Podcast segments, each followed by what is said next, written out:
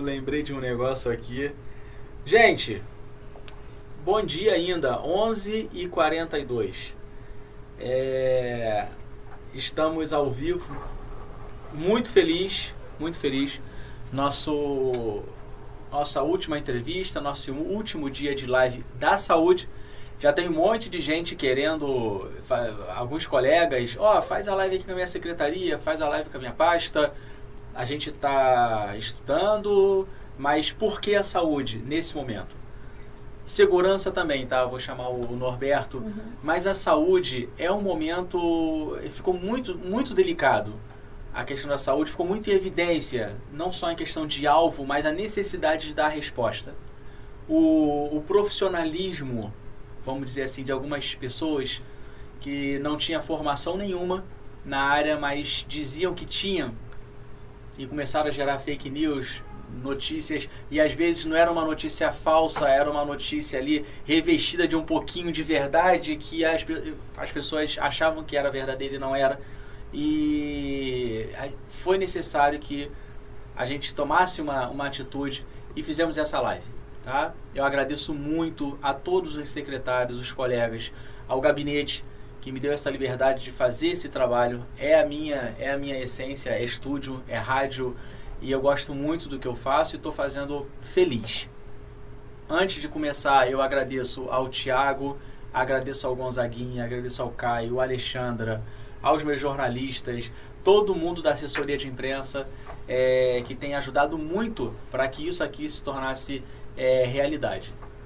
De antemão, eu, é, o prefeito Alain, que está voltando de Brasília hoje, com, teve com o deputado é, é, Luizinho, deputado Luizinho, e fez um vídeo ontem, daqui a pouco ele vai passar para a gente tudo que conseguiu e tenho certeza que conseguiu muita coisa boa. Secretária Sandra está com a gente, minha colega, é, e a, a gente vai nessa caminhada criando alguns laços Sou muito grato a Sandra pela paciência. É, a experiência, eu sou muito, muito nervoso, corrido e tal. Eu chego perto da Sandra, ela fala com calma, fala e tem sempre uma palavra de, de a expressão dela de calma me deixa calmo e dá uma raiva às vezes a pessoa calma. eu quero correr, a pessoa está devagarzinho. Vamos fazer isso não e acaba dando certo. Sandra Castelo Branco, secretária de, de Saúde de Mangaratiba. Obrigado por você vir. Isso aqui é seu. Preparamos isso aqui para você, tá? Preparamos isso aqui para sua equipe. É... Acabou também sendo um, um, um start, um laboratóriozinho. E obrigado. Fala para mim um pouquinho de você, fala um pouquinho das pessoas que não conhecem a Sandra. Quem é a Sandra? Da onde ela veio? O que, que ela faz da vida? É, explica um pouco para gente, aquelas pessoas que estão acompanhando. Tá bom, Roberto, obrigada. Bom dia, bom dia a todos. E foi com muito carinho que se preparou todas essas lives, eu consegui acompanhar a maioria. E agradecer também ao nosso prefeito que me deu essa oportunidade, né, desse desafio que foi chegar numa cidade ao qual eu não era da cidade, né? Passei a ser. Mas ele percebeu em mim uma experiência e um, uma vontade de mudar a situação e a cara da saúde em Mangaratiba. Né? Eu vim para fazer um diagnóstico situacional da saúde da cidade. E ao longo desse diagnóstico, ele me convidou para assumir a pasta. Né?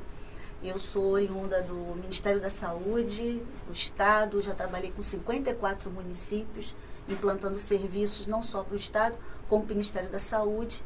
Tenho uma vasta experiência de 28 anos de SUS, né? Eu participei da implantação do SUS. A aparência tá boa, né? tem mais, tem, Mas... tem mais, ela tem mais anos de trabalho que idade. Tem uma coisa que não está batendo aí. É, então assim, e sempre fui gestora, né? O meu primeiro trabalho já foi é, implantando rede de saúde mental, depois assumindo direção de hospitais e depois o Ministério da Saúde implantando rede de urgência e emergência, pegando hospitais detonados e transformando da forma como é, for melhor pelo perfil da cidade, né, a história da cidade, isso tudo tem que se levar em conta. E a minha maior experiência na área de planejamento do Ministério da Saúde. Não se faz nada sem planejamento. E ao chegar em Mangaratiba, a gente via nitidamente que as pessoas não tinham a cultura do planejamento, a cultura de é, elaborar planos de ação, projetos. E isso ficou muito claro quando chegou essa pandemia. Né? Então, no início da gestão, a gente, primeira coisa foi reformular a regulação, que houvesse acessibilidade para todas as pessoas, de uma forma simples, é, documentada, fazer uma limpeza no cartão SUS. Vários municípios do entorno utilizam né, ainda os nossos serviços, e nós somos SUS, na emergência temos que atender. Mas de quando se fala de planejamento das ações, a gente tem que botar na conta os valores que são repassados ao Ministério da Saúde, os investimentos que vêm fundo a fundo, Ministério, Estado e chega até o município. E essa conta para Mangaratiba ela não fecha. Ela não fecha porque ela tem 42 mil habitantes no último censo e, na verdade, a gente chega a atender o dobro disso, principalmente né, no verão, a nos Valéria feriados. Falou disso. E, assim, a gente não compra insumo para 100 mil pessoas. A gente tem que pensar em 42 mil pessoas. Né? Então, eu peguei Natal, é, Ano Novo, Carnaval, e graças a Deus não houve nada. O prefeito super elogiou as ações. É, eu já estou morando há um ano no município, né? Então eu trabalho, todo mundo sabe, 24 horas, né? Estou é, sempre dentro do hospital. E nesse contexto também desse planejamento, houveram as reformas, né? Foi, foi planejar ações, um hospital em reforma, todas as, as ESFs em reforma, as UBS, a gente agora já chegou à concessão de Jacareí. Então, é, esse, esse fato que está ocorrendo na gestão do Alain, né, em relação à saúde, é, foi, foi desafiador, mas, por outro lado, ele dá tanta governabilidade para a gente trabalhar, ele confia, é tão prazeroso trabalhar nesse governo, que a gente não sente esse o desgaste físico e emocional. A gente quer fazer cada vez mais e mais, porque dos 54 municípios que eu trabalhei, o tempo que eu fiquei no Ministério da Saúde, no Estado, e eu não estou sendo é, puxa-saco de ninguém, que quem me conhece um pouquinho sabe que eu sou muito objetivo na minha fala, eu nunca vi um sentimento de afeto de um gestor como eu encontrei nessa cidade. Eu já tive esse convite em vários lugares. Nunca quis assumir essa pasta. Mas quando eu vi é, o afeto que estava sendo colocado pelo 01, pelo gestor maior, eu falei, não, tem uma diferença nesse lugar. Ele ama as pessoas desse lugar. Ele quer estar nesse lugar de uma forma diferenciada. E um outro desafio, Roberto, foi a credibilidade diante das esferas de governo e dos fornecedores. Mangaratiba tinha um passado negro, onde a gente não conseguia comprar nada para a saúde. É, é verdade. Ninguém queria vender remédio, ninguém queria vender roupa de cama, ninguém queria fazer obra. Foi tudo uma grande dificuldade. Equipamento. A gente, eu peguei uma saúde terra arrasada. Eu peguei um hospital podre, mofado, sem insumo dentro, mas com pessoas que faziam a diferença. Trabalhadores que nem a saúde estando dessa forma, eles né? não abandonaram o barco. Lógico que a gente teve que tirar algumas crecas, sim, né? Não tem como arrumar a casa e às vezes ter maçã podre. Isso aí, infelizmente, a gente tem que fazer. Mas eu consegui conquistar as pessoas, consegui conquistar o, o corpo clínico. E tudo no sapatinho, no miudinho, no trabalho de formiguinha, no dia a dia da gestão. Então, assim, hoje, e aí eu vou focar para um outro ponto, né? É, das ações que estavam planejadas mas que o Covid atravessou, né? A gente, depois que a gente conseguiu é, conquistar o material humano, conseguiu conquistar fornecedores, realizar licitações, né?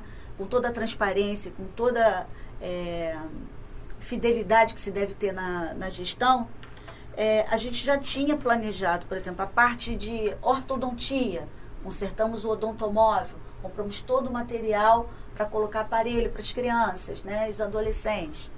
É, a parte oftalmológica, a gente conseguiu aparelho móvel para estar tá indo nas escolas, nas unidades. É, a gente conseguiu uma série de materiais, até mesmo a gente já estava com uma licitação para compra de óculos, né? somente as crianças que forem detectadas pelos seus professores. E veio a pandemia e essa parte, ela, é, as coisas começaram a fechar infelizmente, isso, se Deus quiser, agora no próximo semestre, se a gente conseguir controlar a situação da pandemia aqui, que ainda estamos em bandeira verde, a gente vai retomar. E outras ações também de é, até mesmo da obra, da finalização de algumas obras, né, vários trabalhadores adoeceram. Então, Verdade. isso ficou. O que era para ser feito em, em, seis meses, avançou, já estamos em oito meses. E ainda falta terminar algumas unidades. Né?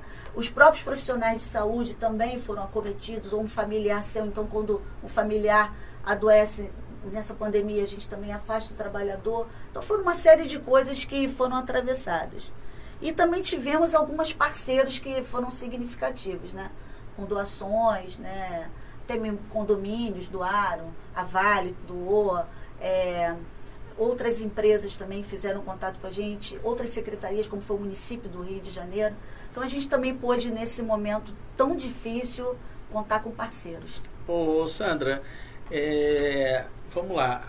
Você falou da obra do hospital, eu nem ia, ia, ia falar diretamente disso agora, mas você falou da obra do hospital e eu acompanhei na nossa página, até na página do prefeito, duas.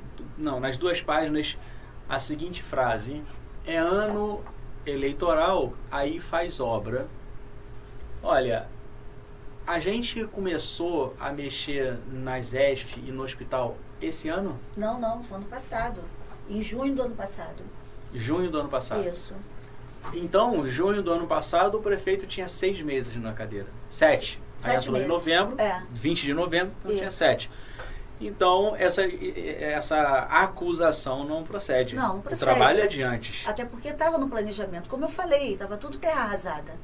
Eu não, é, eu não sei como é que as pessoas conseguiam trabalhar num ambiente daquele. Era só mofo, né? É, cadeiras quebradas, enfim. Eu acho que a população, ela está convivendo com isso, ela está vendo isso no dia a dia, né? E uma outra questão também, que a gente, quando a gente começou a resgatar a, a confiabilidade, que o prefeito começou a ir muito para Brasília, falando com os deputados, a gente começou a ter também emendas parlamentares. Isso é muito importante. Então, nesse recurso da emenda parlamentar, pô, teve um recurso para o hospital, teve um recurso para as três unidades básicas de saúde, que são as UBSs, né? teve recurso para a ESF, né? Teve recurso de deputado para compra de material. Robertinho, quando cheguei no município, existiam emendas parlamentares desde 2012 que nunca foram executadas. Foi nessa gestão que a gente conseguiu executar as emendas. O dinheiro estava lá, parado. E as pessoas não executaram. É por isso que a gente teve até uma, uma reunião de secretário, né? E o, o Luiz, que é o nosso secretário de, de Finança, Antônio Carlos Miller Leal. Robertinho, manda um beijo para minha amiga Sandra. É... Beijo para você também. Então, nessa reunião, o secretário de Finanças, que é o Luiz, falou assim: olha, gente, vamos fazer essas ações aqui na saúde, tem que fazer, porque a saúde, nesse momento, é o único que está com pouco, ainda que pouco, né, porque está sendo usado, com dinheiro esse dinheiro, então, é o que você falou, que estava parado, que não era usado e... Enfim, Sim. se não era usado, não tinha prestação de conta, não tinha serviço. É, exatamente, porque assim, é, não basta você é, querer estar numa pasta, você tem que ter o entendimento do manejo daquela pasta, né? E o secretário de saúde, se ele não tiver o um entendimento da, da forma como esses repasses são utilizados e aonde você pode utilizar, você futuramente, inclusive, pode responder improbidade administrativa pela não utilização, inclusive, do recurso, que é má gestão. Significa para o Ministério da Sim. Saúde má gestão. Eu te dou um recurso, um deputado te dá um recurso e você não utiliza, que gestor é você? Né? Então, você também tem que ter nessa pasta essa responsabilidade, porque você é ordenador de despesa na saúde, né?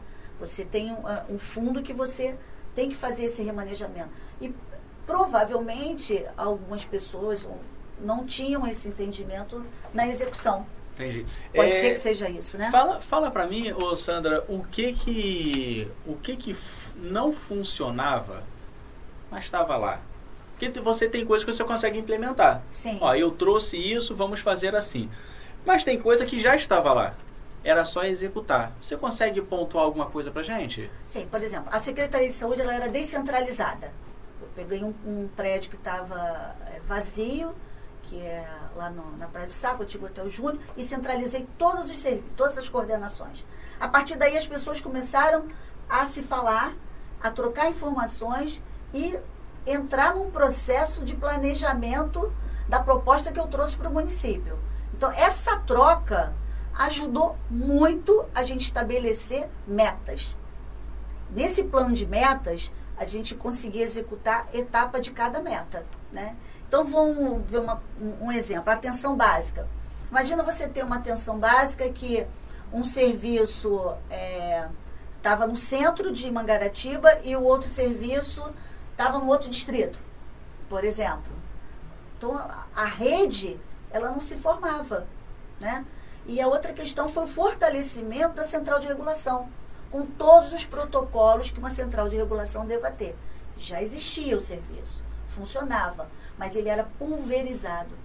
Quem era o detentor da agenda era a unidade, muitas vezes um médico. Hoje não, a gente tem agenda na mão da central de regulação. A gente é que gerencia o que, é grave, o que, que é mais emergencial, o que, que pode aguardar.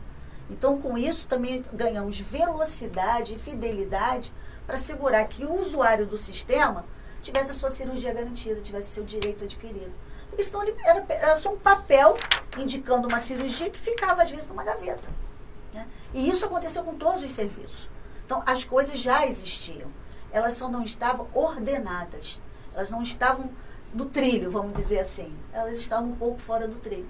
Mas os serviços existiam.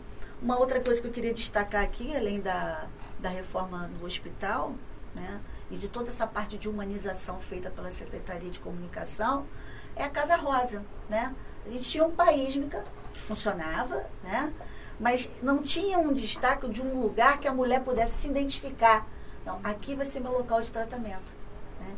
E hoje a gente tem a, a Casa Rosa, que não só atende a gestante é, com risco, né, habitual ou um risco maior, como o programa da, da mulher, todos os programas da mulher, da criança e do, e do adolescente que deva ter.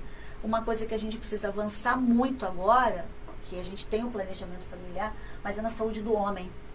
Eu pretendo até o final do ano implantar a saúde do homem, né? É, todo, todos os colegas, né, que falam aqui é, destacaram isso, que o homem procura pouco o, o é médico, verdade. o homem... Para tudo. Para tudo. Para tudo. Mas a gente está estimulando isso. O próprio planejamento familiar tinha um preconceito enorme desse homem em fazer uma vasectomia. Com a pandemia, a gente deu uma parada, mas vamos retomar agora, a partir de agosto, as vasectomias, tá? É, vamos você, eu, eu queria que você pontuasse pra gente alguns, alguns números ou alguns dados que você tiver, ou a gente comentar. A, a, a, foi a Valéria, não foi mais cedo? A Valéria que teve com a gente. Ela falou em 12 mil atendimentos. For, foram exames? Sim. De janeiro a abril. Não, mas isso são, são números. E isso números da, de pessoas da cidade. Da tá? cidade. Não é emergência do hospital, não. É regulação geral. Tá? É, antes da pandemia, a gente tinha uma média é, de cirúrgica de. A gente já chegou a bater cirurgia no hospital mais de 280 mês, só para você ter uma ideia. Em torno de 25 partos semanais. É, atendimento de emergência, a gente chegou a bater 400 atendimentos de UPA no nosso hospital. Com a pandemia, acho que as pessoas é, passaram aí mais para a estratégia de saúde da família, próxima à sua casa, e menos no hospital, com medo do risco de contaminação. Né? É, de alguma forma, no hospital, a gente atende toda e qualquer emergência. Então, vem muito de Itaguaí, Seropédica, dos municípios do Rio, Campo Grande e Santa Cruz. E isso vem dificultando, né, ao longo da pandemia, que a gente passe de um, padrão, que depois eu posso até explicar melhor as bandeiras para vocês, Sim, do azul a gente, vai, verde, a gente vai falar disso. Tá? É, quando, quando vão voltar as cirurgias eletivas no hospital? A, a, ideia, a ideia é que agora em agosto a gente já vai aquecer as cirurgias eletivas. Não parou totalmente. Então, por exemplo, vou dar um exemplo de uma vesícula, tá? que é uma grande demanda nossa, vesícula e hérnia. Uma pessoa chega na emergência, está com uma crise de vesícula, ela é internada, precisa passar por um processo de sair aquela inflamação inicial e depois ela é operada. tudo que foi emergência, uma hérnia, uma apêndice, tudo foi, isso não parou em nenhum momento, tá? Gestação de alto risco, isso em nenhum momento parou. Até mesmo assim, é, serviço ambulatorial de oftalmo, quando a criança, o pitbull pegou o rostinho dela, Nossa, o oftalmo, aquele dia foi... o oftalmo entrou junto. A hora que a gente liga para um especialista, ele entra no circuito Foram com a 300 gente. cortes no rosto. 300 300. Tinha quantos anos? Dois anos a criança? Dois Dois, quatro. É, fazer três Deus do anos. céu. Mas tá ótimo. lembro. a Deus. Tá. Então, assim, nada parou. Agora, aquela eletiva que podia aguardar, gente, por quê? Para não correr risco de contaminação. Então, você está bem, né? você é um- uma pessoa que tem que fazer uma cirurgia, mas essa cirurgia pode esperar. Por que, que eu vou correr o risco de contaminar com Covid-19 você? Então, foi por isso a suspensão das cirurgias. E foi uma recomendação e um decreto do Ministério da Saúde do Estado e o município teve que seguir. Mas agora, em agosto, a gente, mudando essa condição da pandemia para o município, a gente já vai retomar. Não de uma larga escala como estava sendo, uma menor escala. Ontem mesmo a gente já começou a fazer vesícula e devagar a gente tá... não paramos de fazer endoscopia, colonoscopia, essas coisas continuaram também no município. Tá? Perfeito. O, a Alessandra, a Alessandra é a dentista, não é? É, Ale, manda um beijo para a secretária, tem uma galera assistindo aqui. Ô, Alessandra, olha só, nós não Beijo falamos também. do SISO, lembrei hoje que você, a gente ficou de falar do SISO, não falamos do meu canal, a gente tem que fazer outra live, tá? Tem alguma coisa errada aí. É, Sandra, você tem alguma coisa para falar para a gente da saúde antes da gente entrar na pandemia? A gente ainda não entrou em março. eu sei, tô sabendo. Fala pra gente aí, fala pra mim, é que você tem alguma coisa pra falar. Aliás, o Caio me deu algumas coisas aqui é, da gestão, da pandemia a gente vai falar depois, tá? Tem do planejamento também, fiz- é, tem as parcerias, né? Isso. Planejamento da secretaria pós-pandemia, porque na verdade a live a gente teve essa ideia de fazer para comunicar ao cidadão a respeito das ações da Secretaria de Saúde durante a pandemia. Mas é lógico que a gente acaba falando da gestão. Né? Sim. Gestão Alain Bombeiro na, na questão da saúde e a sua gestão auxiliando o prefeito. Você tem corpo técnico, né? Uhum. O que é sem o corpo técnico não, não Não tem se faz como- nada sem equipe. é isso. A gente tem algumas questões pontuais e, lógico, vai sempre melhorando.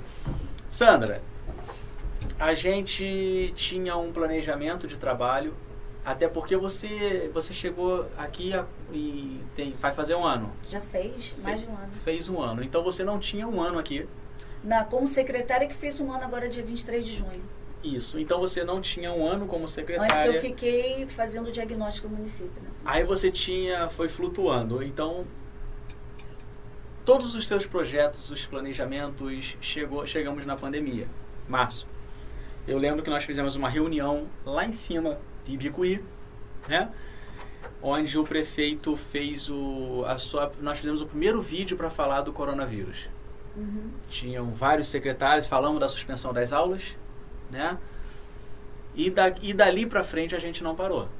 A gente já não, já não para, né? Já, tinha, já tinha emendado no carnaval. já. É isso. Então, o carnaval, a Praia do Saco, a maré enchendo. Cai subindo é, fumaça do- da, da fiação, e Itacuruçá, o vento derrubando palco, aí a, a- a Rio Santos, de- queda de barreira, casa, e daqui a pouco saímos do carnaval dessa situação e entramos no coronavírus. Que difícil, né? Muito. Aí a gente tá nessa levada.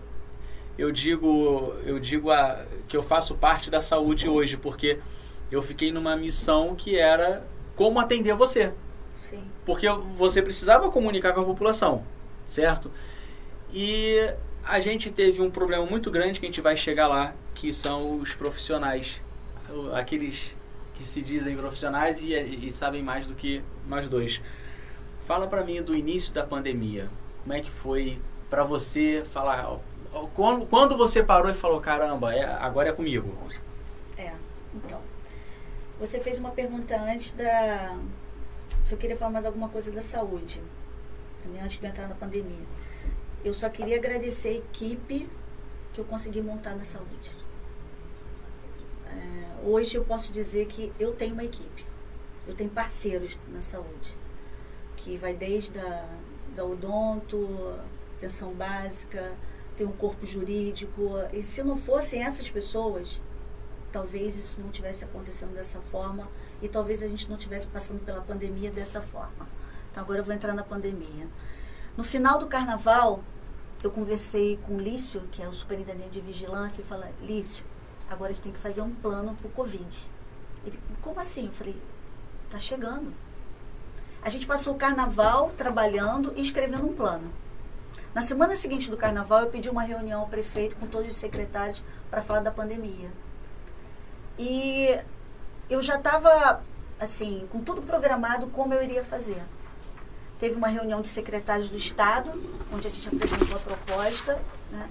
E a partir daí, é, nesse universo, eu fui correr atrás de recursos humanos, doações e é, também a questão de medicamento, leito, respirador, monitor, a gente não tinha nada. Nada. Chegou. Quando a pandemia chegou, uma parte disso já estava no contexto. Então, foi muito mais de trabalhar a porta de entrada e separar as pessoas nessa situação. E nenhum profissional tinha essa experiência dessa pandemia. Então, como colocar na cabeça das pessoas, num lugar de praia, que é um paraíso, que as pessoas se beijam, se abraçam, que elas têm que usar material de EPI, que elas têm que usar máscara, que elas não podem ter é, acesso às pessoas da forma que elas tinham antes. Então, o maior desafio foi fazer com que as pessoas se protegessem, em primeiro lugar. E foi aí que os médicos começaram a se contaminar, que eles são bem rebeldezinhos, né? Se acham poderosos e achavam que não ia acontecer nada. Então, médico, técnico de enfermagem. Nesse contexto, municípios do entorno ofereceram salários muito melhores do que o nosso. Nós tivemos que dar um acréscimozinho para os médicos, para a gente não perder médico. Foi um outro desafio. Eu lembro disso. Você estava lá na reunião. Foi terrível isso. E aí, Angra, que conseguiu muito mais recursos para a gente, disse não. Não quis abrir as portas para a gente, para a gente fazer transferência para lá. A gente foi conseguir com o Estado, o Hospital Zilda, em Volta Redonda, para começar a fazer essa transferência. E por que, que tinha que fazer a transferência? Porque o paciente do Covid, e normalmente as pessoas são acometidas por ele de uma forma mais rápida quando ela já tem uma, uma doença pré-existente. Ele é um obeso, ele é um diabético, ele é um hipertenso, ele é um cardiopata. Então, aquilo que o Covid pode passar por mim, por você aqui, qualquer um de nós já pode ter tido e não ter grandes sintomas, ou ter tido um sintoma e ter feito uma quarentena de uma forma bem light. Essa pessoa, seja por fator genético dela, faixa etária ou comorbidade, era avassalador a situação. Então, o tempo urgia. Então, uma pessoa que, de repente, é, pega essa doença e a gente tem dois, três dias para ver como vai ficar a situação, se ela vai ter que ser hospitalizada ou não, um paciente com esse perfil a gente tinha algumas horas. Então, isso também foi um estresse muito grande.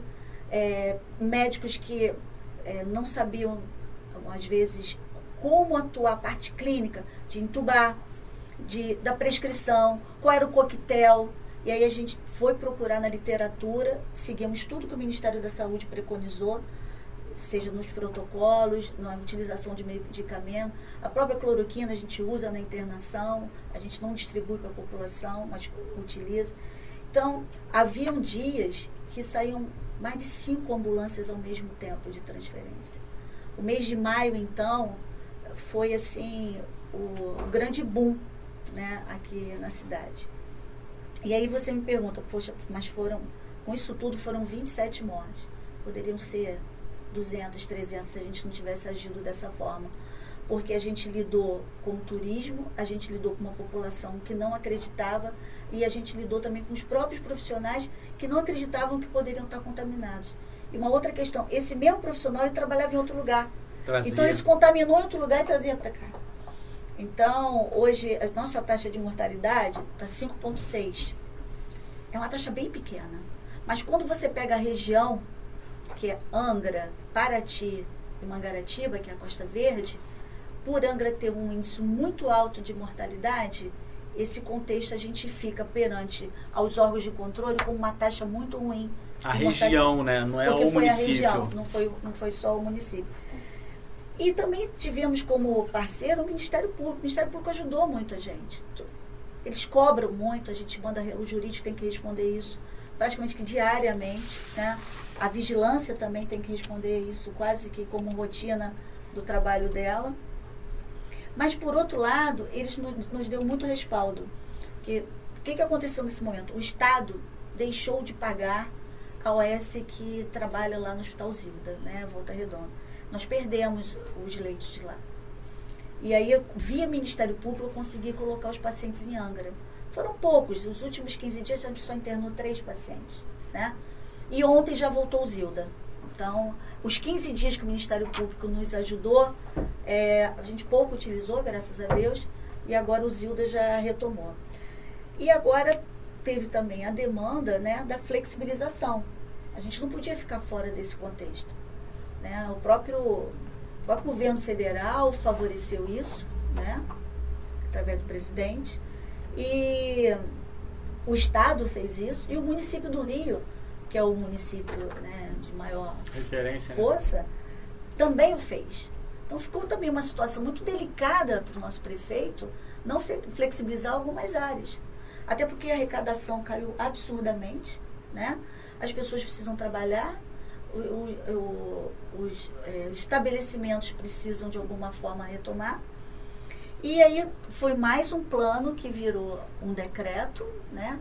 E dentro desse plano, quem acompanhou a execução dele também foi o Ministério Público. Tá? Então, esse plano a gente seguiu um modelo do Sul e também de Paraty por estar na mesma região que a gente. Então, ele tem lá um, um, um símbolo como... É, quando você chega no hospital não tem a classificação de risco? Então, se você está grave, você é vermelho, você entra direto. Se você está mais ou menos, você é um paciente amarelo. E assim, azul e verde. O plano não é diferente. Então, a bandeira significa a gravidade da situação da pandemia no município. A gente hoje tem bandeira azul. O que é bandeira azul? Se a gente não tiver ainda muito cuidado, a gente pode voltar a ser amarelo. E do amarelo a gente vai para o vermelho. Ou se a gente continuar com os cuidados que se deva ter, que isso foi super divulgado é, em todas as lives do prefeito, minha, é, em Face, né? que é a utilização da máscara, o álcool gel, higiene corporal, o distanciamento. Se, se a gente conseguir, na flexibilização, que os estabelecimentos e a população se comportem dessa forma, eu, eu acredito que semana que vem a gente é a bandeira verde, tá? É mesmo? É. Porque o nosso número de casos caiu bastante, tá? O número de internação também. O, o óbito está estagnado. A gente... Aliás, o, o óbito não, não, não, não, não temos óbito aqui. Uma semana? Duas. Duas semanas? É. Na, na verdade, houve até uma, uma, uma, um caso que a gente transferiu. E lá na transferência, não foi por Covid, foi por uma outra situação clínica, não cabe aqui falar. E lá foi feito o, o SWAB, né, que é um e, outro tipo de. E, e deu. Positivo. Mas ela, inclusive, pode ter sido na internação que ocorreu lá.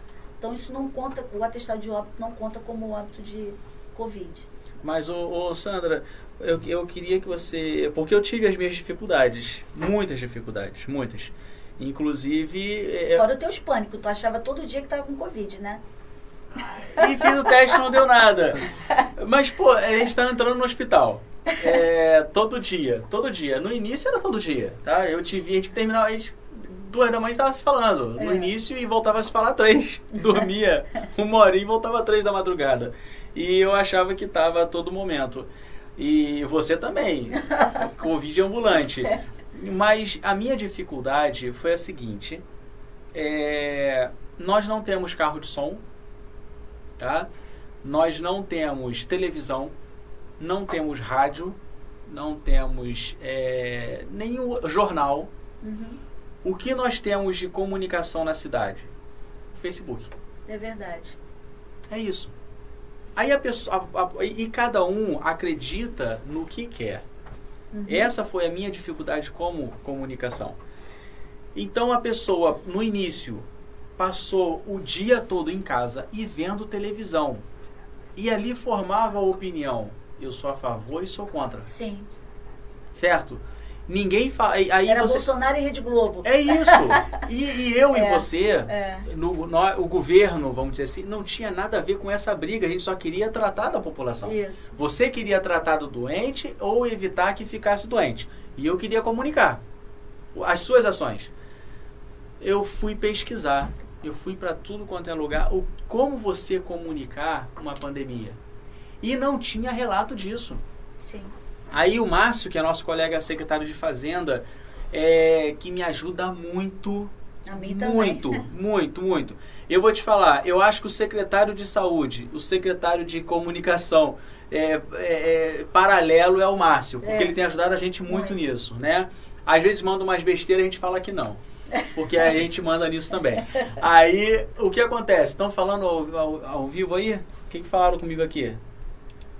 Então, o que acontece? É, a essa foi a minha dificuldade. Primeiro, as pessoas não acreditarem. E depois, não ter um protocolo. Não ter co- como falar. Aí vinha. Por que a prefeitura não faz isso? Não sei. Por que, que a prefeitura não faz aquilo? A gente não sabe. E um exemplo crasso foi o nosso primeiro boletim do Covid. O primeiro tinha é, óbito, é, positivo, negativo, suspeito, alguma coisa assim. Quatro quadros, quatro. Quem pegar o primeiro boletim, os primeiros está lá, quatro quadros. Aí daqui a pouco vem, porque a prefeitura não sei da onde fez assim, É. a prefeitura não sei da onde fez assado. Aí vem aquele monte de, de ideia. Aí, vinha, aí não sabia é, calcular uma regra de três, dizia que a conta que a gente fez estava errada. É isso, é isso. Da E- onde você tirou esse número? E ainda que tivesse errado, mas não, a gente é, é assassinado pelo, por um erro que depois pode mudar, tá? Clica lá em editar e muda, muda a, a- a questão. Por fim, veio um colega e falou assim, Albertinho, aí mudamos tudo. Mudamos os dados, mudamos, acrescentamos coisas do É. jeito que estavam pedindo. Aí veio, Albertinho, eu tô aqui no grupo do Zap, parceiro, e eles falaram que tem muita informação aí. Foi. Não dá pra tirar, não. Eu falei, gente, né? como que eu faço? Aí eu fui e mandei pra ele, olha, só, olha o nosso primeiro. Aí foi poluindo, poluindo, poluindo. É. E daqui a pouco não tinha mais nada. Isso é um relato meu, de comunicação, tá? E a gente foi aprendendo. E você, Sandra, quando falaram assim, ó, é o coronavírus, é uma pandemia. Um vírus, uma doença, beleza. Agora é uma pandemia. Como que você. Aonde você leu, aonde você buscou para poder criar os protocolos da cidade? É, todos os protocolos, como eu já falei, a gente seguiu do Ministério da Saúde. A gente hoje, no Hospital Vitor, a gente tem todos os protocolos para tudo que você imaginar. Que uma outra coisa que a gente precisa falar assim, o protocolo do sepultamento, que também foi outro desafio. Meu Deus. Eu me lembro que teve duas pessoas muito queridas na cidade, que o prefeito, coitado, ficou em pânico, como é que ia ter esse sepultamento, e a gente foi para a fila para distribuir máscara para as pessoas, né? Então, assim, a gente tem Um, todos os um- um protocolos. amigo DJ, né? De- DJ da cidade. também foi. Então, assim, é, a gente tem Amigão. protocolo. A gente teve que suspender as visitas, né? Hospital, a não ser quem tem direito a acompanhante, ou menor de idade ou acima de 60 anos, né? É, as outras visitas a gente teve que suspender. A gente teve que desenhar as entradas do hospital, né? E depois que, que a gente conseguiu botar a cultura do aparato técnico no profissional de saúde e incentivar a utilização de máscara na população, a gente hoje, Robertinho, tem um hospital vazio. Se você for lá agora, eu tenho nenhum paciente de Covid. Porque as pessoas pararam de se contaminar. E quando eu tenho paciente de Covid, é de Itaguaí, não é nosso. Né? A gente ontem transferiu um também de Itaguaí. Então a gente. E, e, com, e como eu falei, a gente não parou de atender.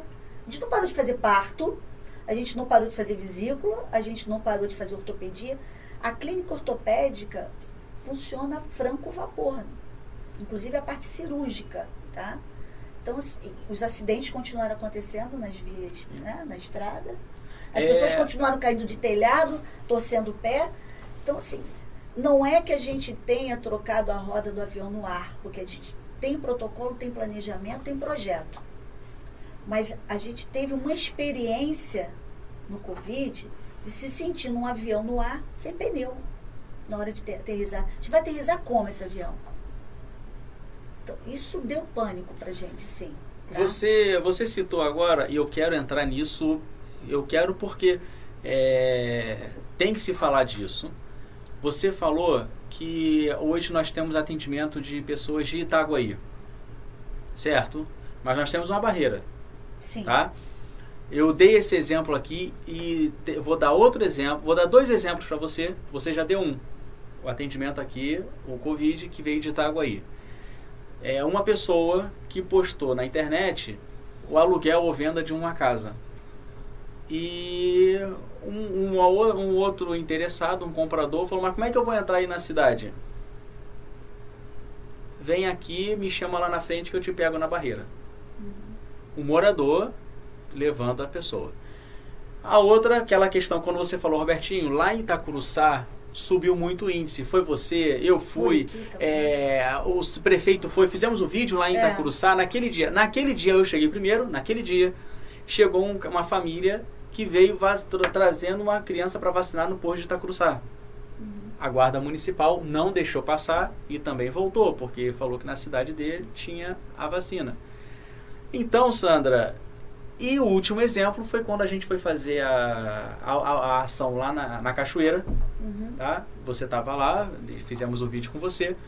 E chegou uma van, uma Kombi, com um monte de gente de fora, com churrasqueira, com isopor, com tudo. E subiu ali para fazer churrasco e tal naquele final de semana. Ou seja, é, esse paciente passa ou essa outra pessoa passa porque o morador bota para dentro. Verdade.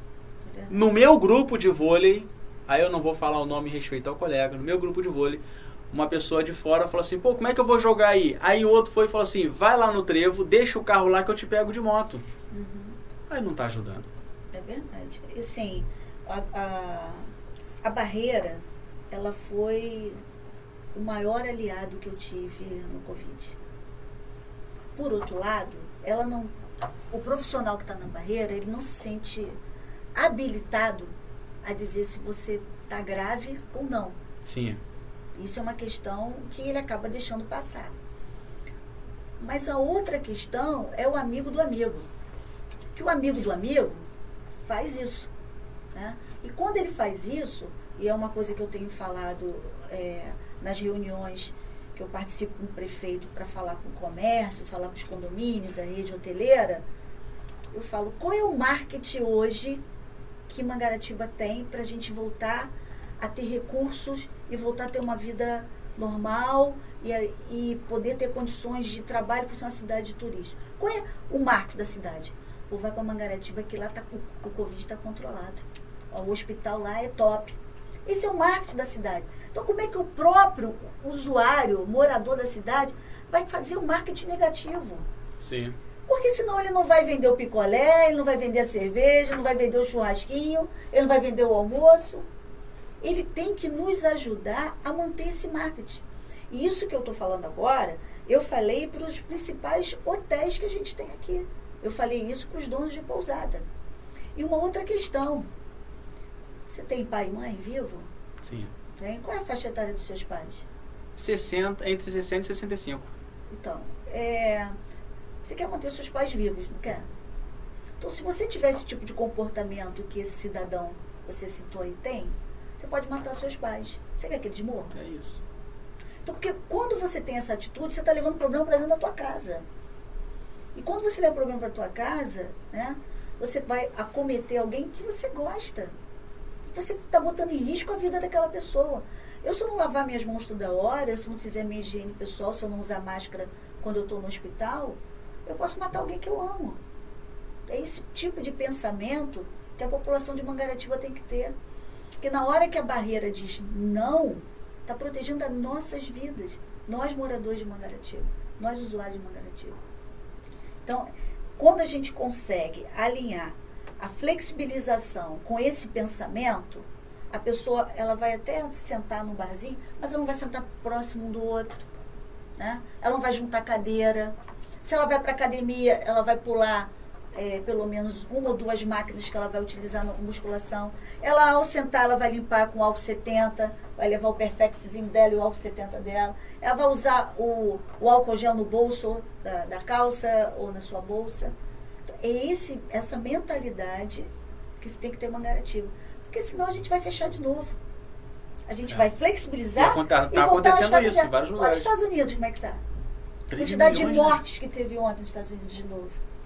A gente não quer isso para Mangaratiba. Não, e o, esses dias, o, quando a gente foi implantar o sistema de bandeira, o Márcio né, mandou pra mim e falou, Bertinho, dá uma olhada nesse, nesse material. Aí eu olhei, aí tava lá, é, exemplo, eu tava assistindo a Globo News aqui e falando com o Márcio aqui. E na Globo News tava passando que Porto Alegre fechou. Aí ele botando que o, o protocolo de bandeira tava seguindo de- Porto Alegre. Isso. Aí eu respondi e falei, poxa, Márcio, a gente vai segurar, a gente vai seguir um, seguir um protocolo que, que deu errado lá. Aí ele falou, não, Robertinho, o protocolo é certo, mas as pessoas precisam seguir o protocolo, Exatamente. respeitar. E é o que você está querendo fazer aqui, né? Exatamente, dessa forma. Porque não tem como a cidade ficar fechada da forma como estava. Não tem como. A prefeitura não suportaria essa situação. Só que a gente depende de pessoas. Na, na verdade, a gente depende um do outro. Ninguém vive sozinho, né? Então, quando a gente depende um do outro, a gente tem que ver o que, que me cabe nesse latifúndio, né? Qual é a minha parcela, né? Qual é, é como cidadão de Mangaratiba, como que eu tenho que me comportar? Ou será que eu tenho que colocar, fazer de qualquer jeito e colocar a minha vida na mão do prefeito ou na mão do médico que está no hospital? Não é isso. A gente tem que ter discernimento na vida. Eu, quando passo pelas filas do banco, eh, pelas filas da lotérica, eu fico em pânico, porque as pessoas não conseguem fazer o distanciamento e às vezes estão sem máscara. Eu fico, meu Deus, as pessoas ainda não estão acreditando. Eu perdi uma pessoa da minha família, né? o irmão caçula da minha mãe morreu no, no Gasola, no Rio, morador do Rio. né? E não tinha comorbidade nenhuma, tinha faixa etária de 72 anos, mas era um homem muito saudável. Né? Então, ninguém sepultou, ninguém foi a velório, minha mãe está deprimida até hoje. Eu não vejo minha mãe há muito tempo, eu não vejo meus filhos há muito tempo. Eu amo a minha família. Então, é a forma que eu encontrei de proteger. Se eu estou em contato direto com as pessoas que estão contaminadas e com os profissionais que fazem esses atendimentos. Tô- eu, eu sou uma gestora que estou na ponta. Eu faço gestão, mas eu faço execução. Então, para proteger as pessoas que eu amo, eu me comportei dessa forma. Né? Você lembra daquela. Eu, eu falei esses dias, daquela aquela doideira no início? Que a gente começou a correr atrás do rabo. A expressão é essa, tá? A gente começou É. a correr atrás do rabo, porque. é, do nada aparecia casos que as pessoas não tinham con- eh, confirmação. Do nada vinha assim, ó, ah, me falaram que tem um doente não sei aonde. E a gente ia igual um louco, gastando energia e, e eh, testava, aí tinha que entrevistar a pessoa, a família. Teve caso e, e quando confirmou o primeiro caso, quase mataram o garoto, o prefeito teve que fazer Porra, um vídeo. Quase linchar a família. É. E deixa eu te fazer uma E pergunta. só um instantinho, Robertinho, é, desculpa te cortar. E você lembra que nessa fase, a primeira que estava no nosso é, plano de ação, veio a vacina do H1N1, né? Meu Deus. E a gente fez a domicílio. Só que as pessoas queriam ir no posto. Então, a nossa missão era além E queriam de... ser vacinados primeiro. Exatamente. E ainda tem essa ainda. Pô, mas por que eu não fui ainda? Calma. Foi uma loucura. Então, a gente, a gente fez uma cobertura maior de 100% para a faixa etária do primeiro A bloco. falou 170%. É. E dentro de- desse, desse, desse projeto, a gente também colocou a, entrega do medicamento, que foi é, de hipertensão e diabetes, insulina e todos os outros medicamentos. E as pessoas vinham na Secretaria de Saúde para pegar o medicamento. Eu falei, senhora, você vai receber em casa. Mas aí ela falou, mas eu preciso sair de casa, minha filha. A senhora não pode sair de casa. Então, lidar com essa mudança de cultura foi, sim, foi terrível pra gente, né? E um outro contexto também, eu vou deixar você tomar, a gente está num momento que, quando eu comecei a perceber, que é, é a gente chama da, da fineza da gestão, né? O hospital, durante mais de 15 dias, muito vazio. Está acontecendo alguma coisa. É o povo que está assintomático, mas se contaminou, mas ele não está vindo para o hospital, porque não está sentindo nada. Né? Foi aí que a gente pegou uma equipe e no modelo lá no início da minha gestão, que eram os mutirões de saúde, a gente começou a fazer ações do Covid. Então, para onde eu fui primeiro? Para as ilhas.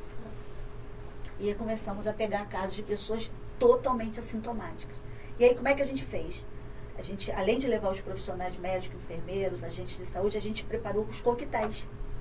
E levamos também a parte laboratorial dos testes. Né?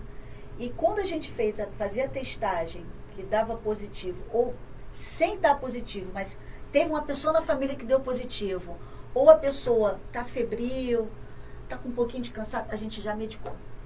Então, os médicos que estão nessa ação, a gente está procedendo ação, a gente já entrega o kit e com isso a gente está tendo um resultado fantástico, porque o hospital continua vazio, mas as comunidades, né, a gente foi para várias comunidades, né? É, inclusive, terça-feira a gente vai estar tá em outra. Então, pegar também os casos assintomáticos foi um plano de ação bem bacana para o município. É, me perguntaram como está sendo feito esse, essa, essa, essa definição do local. Como é que você fez essa? Você, você, ah, vai ser ali. Por quê? Porque teve algum caso de algum familiar ou de algum agente de saúde que falou, olha, tem uma pessoa que não está legal. Aí daqui a pouco fala, olha, tem um que também está tossindo, tem um idoso isso me desperta a fazer o ESF tem alguma coisa a ver com tem, isso? Não. Tem, A, a estratégia da Todo família, mundo aqui idolatrou o ESF, tá, cara? Eu Botou, sou apaixonada por Só se falar em ESF aqui. É. Então, por isso eu perguntei, o ESF tem alguma coisa a ver? Porque é. tudo agora de serviço houve, eu pergunto do ESF. É, houve um momento da minha vida que eu fui a Cuba para aprender atenção básica, que lá era um modelo, né? Há 20 anos atrás, e, e realmente aprendi tanta parte de saúde em comunidade, saúde mental, quanto atenção básica, foi um aprendizado muito bacana. Então, eu sou uma apaixonada todo e qualquer município, se ele quer cuidar da saúde, não cuidar da doença apenas, ele tem que investir na atenção básica. Porque lá é que você faz saúde, lá é que você separa a água fluvial da rede de esgoto. Eu teve alguns lugares que eu fui trabalhar em que a gente destruiu o vaso sanitário e viraram plantas, né? Vaso de plantas, né? Então tem algumas coisas assim que a gente, dependendo da, do local, a gente tem que fazer um trabalho mostrando a importância da água, a importância dos dejetos né, é, das pessoas. E uma outra questão também que a gente é, precisa tocar aqui, que você não consegue trabalhar saúde é, se você não mostrar para o outro a importância que ele tem dentro da casa dele, por exemplo, da higienização da casa dele, ou na importância dos hábitos de higiene na rotina do dia a dia. Vou pegar um exemplo, na, há cerca de mais ou menos 15 dias, um, eu recebi uma foto de um senhor que estava no, em Junqueira, numa casa de tijolo, onde saía bicho da perna dele. Imediatamente, atenção básica é que tem que fazer esse tipo de trabalho. Mas as meninas não estavam dando conta da situação. Por quê? Não era só uma casa humilde com um senhor que estava com esse problema. Era como se fosse um grande ferro velho, onde os cachorros estavam doentes e esse senhor também. Então, nós trouxemos para o hospital. Boa parte da mesa a gente tirou na emergência, mas fizemos na internação, daí ficamos vários dias tirando. Enquanto isso, eu pedi para o secretário de Obras e de Ordem Pública, o Márcio, foram lá, tiraram todos os entulhos da casa. A estratégia pôde entrar e fazer uma higienização do local, com moradores do local. Colocamos luz na casa que não tinha, colocamos uma cama, televisão, e quando ele saiu de alta, ele pôde ir para essa casa. Aí é, chamei a zoonose, cuidamos dos cachorros. Então, isso é fazer saúde, embora ele estivesse doente. Porque se o menino cuidasse do cachorro, o bicho do cachorro ia passar de novo para ele. E assim, o ferro velho que estava lá foi onde ele machucou a perna. Então, é todo um contexto que precisa ser feito na saúde que quando a pessoa chega no hospital, ela já está ferrada. Então, por isso que a estratégia de saúde da família é tão importante. Por isso que está dentro da comunidade é tão importante. Porque senão a gente só vai tratar de doença. Ô, Sandra, eu, eu como comunicação, eu só trabalho se você tiver demanda. Né? Você, você me pauta, como secretário de obras me pauta, meio ambiente me pauta. Eu, eu só sou notícia quando apareço aqui, ó, mas o foco é você ou então quando eu faço uma besteira. E geralmente eu faço besteira. Mas eu só sou notícia quando tem alguma coisa errada. Mas o foco é você. E temos um outro colega que também depende de você. Para ele, ele não responde a pergunta que eu vou fazer para você agora. Ele é o responsável, mas você responde por ele. E a volta às aulas? Caramba, é. O secretário de comunicação, de educação, nós tivemos uma reunião semana passada, né? É, é um plano que está sendo em conjunto. Vai começar com uma faixa etária maior até chegar a criança, uma faixa etária menor. É, o programa de saúde na escola está presente nessa discussão. Os protocolos foram feitos pela educação, super bem feitos. A vigilância já olhou. Tem condições de ter o retorno gradativo e se houver algum problema, a gente retoma. Isso está muito claro para o secretário de, de Educação também. É, a gente está num momento muito bacana com a Secretaria de Educação, através dessa estratégia de saúde na, do programa de saúde na escola. O secretário falou que eles vão seguir o entendimento, as orientações da, do MEC, MEC. e, e, é. e, do Ministério da Saúde, né? Acabam trabalhando junto. Mas é lógico que a orientação direta é sua. É, e a, né? vigil, a quem, quem dá o parecer é a vigilância, é, é a saúde. Mas como há uma interação muito boa, é, o acompanhamento do plano vai ser em conjunto. Então não é nada feito de forma isolada. Aliás, assim, o, secret, o secretariado do, do prefeito ele tem essa virtude. A gente se fala muito, a gente. Se eu tenho qualquer problema, um tenta somar com o outro. Eu não tenho problema com, com nenhum quadro da, da prefeitura. Hoje eu estava com problema de carro, aí eu ligo para o Eduardo, o Eduardo resolve, que é do transporte resolve. E o assim, Eduardo é muito calmo, dá uma raiva, né? Eu, eu chego a ser, é igual você. Eu chego acelerado, ele, tá bom. É. Tá, tá. Eu, é, o, o, prefeito ele, ele tem uma equipe, né? Eu acho que ele tem orgulho também nessa equipe. Ele fala, ele fala bem da gente. Você falou, é, ele fala igual de mim não. Você falou é, daquele senhor lá de Junqueira. Aí eu lembrei de nesse tempo aí aquele abrigo de Junqueira. Jesus. que você uma... me deu uma dor de cabeça foi no início da pandemia também. para onde foram aqueles velhinhos? Para como foi a, a, como você resgatou aquele pessoal? Foi mesmo que resgate mesmo. E como foi? Eu sei falaram, mas e aí, abandonaram os velhinhos? Não abandonaram. Como você fez? Fala para mim daquele momento complicado e acabou que a solução foi Excelente. É. Foi bem, foi uma ação do Ministério Público, a gente foi fazer uma executar uma, uma ordem, né? O Ministério Público É verdade, gente. Não foi a juiz, Sandra que foi, é, ela cumpriu a ordem da justiça, é, é verdade. Com o oficial de justiça, com, com o nosso jurídico da secretaria, né? E as condições daqueles idosos, embora a estratégia de saúde da família semanalmente ela com médico e tudo, mas a gente não tinha gerenciamento sobre isso, Sim. porque não era um abrigo público. Era, era no máximo um relatório que podia fazer. Né? Exatamente. Né? A gente medicava, fazia receita, enfim. Mas a condição ali era vegetativa. As pessoas pareciam vegetais ali dentro, né? E o processo já estava rolando há muito tempo, até que o juiz vai, cumpra-se. Ah, é para cumprir? Foi mais ou menos como a gente faz, fez no, no, no meio do Covid. Eu cheguei lá com um monte de ambulância, reservei uma área do hospital para que não houvesse risco para esses idosos. Todos foram submetidos a exame, todos. Teste de, teste de HIV, teste de sífilis, hemograma completo, teste do Covid, raio-x de tórax, enfim, toda uma avaliação. Montamos pastas para cada um deles, coisa que não tinha onde eles estavam. E com isso, a Secretaria de Assistência Social, o Paulo correu atrás de vaga e conseguimos um abrigo em Angra. Fomos visitar o lugar, o lugar é muito bacana, uma área verde. Você mandou foto para mim, bem arrumadinha, bonito. Bem, bem legal. Quem está custeando é a prefeitura, tá? Gente que paga. Onde eles estavam, eles que pagavam, né? Não era gratuito lá no Gentileza, era dois, uns pagavam 2 mil, outros 2.500. Hoje é a prefeitura que arcou com isso, é um recurso da assistência social, né? E é, foi um dia assim muito tenso. A gente começou o trabalho 9 horas da manhã e terminamos acho que 11 horas da noite, mais ou menos. Então foi um dia assim é, de muito estresse, muita tensão para que a gente pudesse dar conta de uma situação que se arrastava, mas também ninguém tomava uma atitude. E acabou que a justiça tomou essa atitude e a gente cumpriu na íntegra. Perfeito. Sandra, já está um tempinho no ar, hein? É. Vamos encerrar? Eu também. Vamos encerrar. É... Somos- vamos falar então do planejamento pós-pandemia, né? Tá, vamos lá. Então, pós-pandemia, assim, é, o retorno das aulas.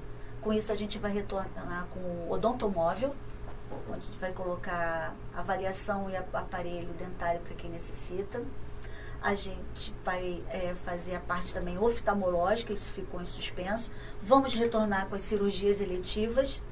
É, vamos estar retornando é, também com ações é, de descentralização de alguns serviços, por exemplo, da fonoaudiologia, da psicologia, que também já deu início. Alguns, algumas pessoas de grupos é, de risco ainda vão ser atendidas de forma é, online, né? para não ter que ir até uma unidade de saúde. E vamos fazer um desenho da rede, que a ideia é a gente ampliar também equipe de estratégias locais. Onde há, por exemplo, onde tem invasão, precisa ter Nova Mangaratiba, que a gente atende na igreja. É, a gente precisa ter um local físico para isso, né? Está vindo agora um recurso do Ministério da Saúde, que a gente vai investir é, São Sebastião e Cachoeirão em dois. É um recurso para comunidade, é, colocando equipe de saúde nesses lugares também. Então, assim, é, avançar cada vez mais na estratégia de saúde da família, avançar cada vez mais na estratégia junto à escola, porque a escola é um termômetro, é, os professores detectam muitas coisas que às vezes na rotina dos pais eles não conseguem observar e avançar também com a saúde mental no município. Então isso e aprontar, né? Aprontar as obras. Sim, a gente precisa sim. aprontar essas obras o mais rápido possível. É, me fala da. Então, eu ia te perguntar da obra de Jacareí. Acabou de terminar e não ia falar da obra de Jacareí. É, Jacareí já iniciou e a gente está com a estratégia de saúde da família na escola próxima, tentando conseguir a alocação de algum imóvel enquanto não constrói é, o local da estratégia. Porque a gente está com recurso no Estado para construir três estratégias, com projeto, com terreno, com tudo. Mas diante do que está acontecendo no Estado, isso ficou em suspenso. Mas eu tenho certeza que o nosso prefeito vai conseguir articular isso de novo. Tá bom, então. Acabamos. Queria deixar uma mensagem aqui para todo mundo que está aí na live, né? E dizer que essa cidade aí é abençoada por Deus, né? Está sendo abençoada também por gestores. Verdade. E eu espero que em breve essa pandemia passe e a gente possa poder ir à praia, tomar uma cerveja. Mas não é o momento, gente. Por favor, continuem se resguardando, porque é a melhor forma de combater esse vírus enquanto não sai uma vacina. Muito obrigada. Gente, é, vamos lá. Meio-dia e 45. São quatro, quase 4 horas e meia ao vivo. É, batemos esse recorde aí. Agradeço a todos vocês. Agradeço ao pessoal da, da saúde é, pela paciência. Agradeço a todas as mudanças que eu fiz e falava, Caio, fala que tem que mudar isso e se vira lá. Quase cancelamos porque algumas coisas tinham que ser feitas e conseguimos resolver. Ao Thiago Gonzaguinha mais uma vez por ajudarem a gente. Eu falei, olha, eu quero fazer esse trabalho aqui é com vocês. Essa transmissão eles que montaram, eu só dei o programa. Eu falei, mexe aí. O programa é esse, o jeito que faz é esse. Mantei todos os links de como fazer. Aprendam aí. E, e eu tenho certeza que ficou muito e a bom. gente topou. É isso, é isso. Alguém precisava ser cobaia. Aí ficou a saúde. Então, é, obrigado, tá? Deus abençoe todos vocês. Alan, obrigado. Essa, é, essa live é da Prefeitura de Mangaratiba, tanto que a gente está fazendo na página da Prefeitura. Governo Alan Bombeiro, um novo tempo realmente para nossa cidade. E um beijo para Alexandra, Rafa, toda a equipe da, da comunicação. Aí vai também o administrativo, a Isabelle, a Adriana, o, o pessoal, a Luana, o Caio, já falei, tá bom? Todo mundo, Lucian e por aí vai. Jean, um beijo. Hugo, tchau, tchau, gente. Tchau.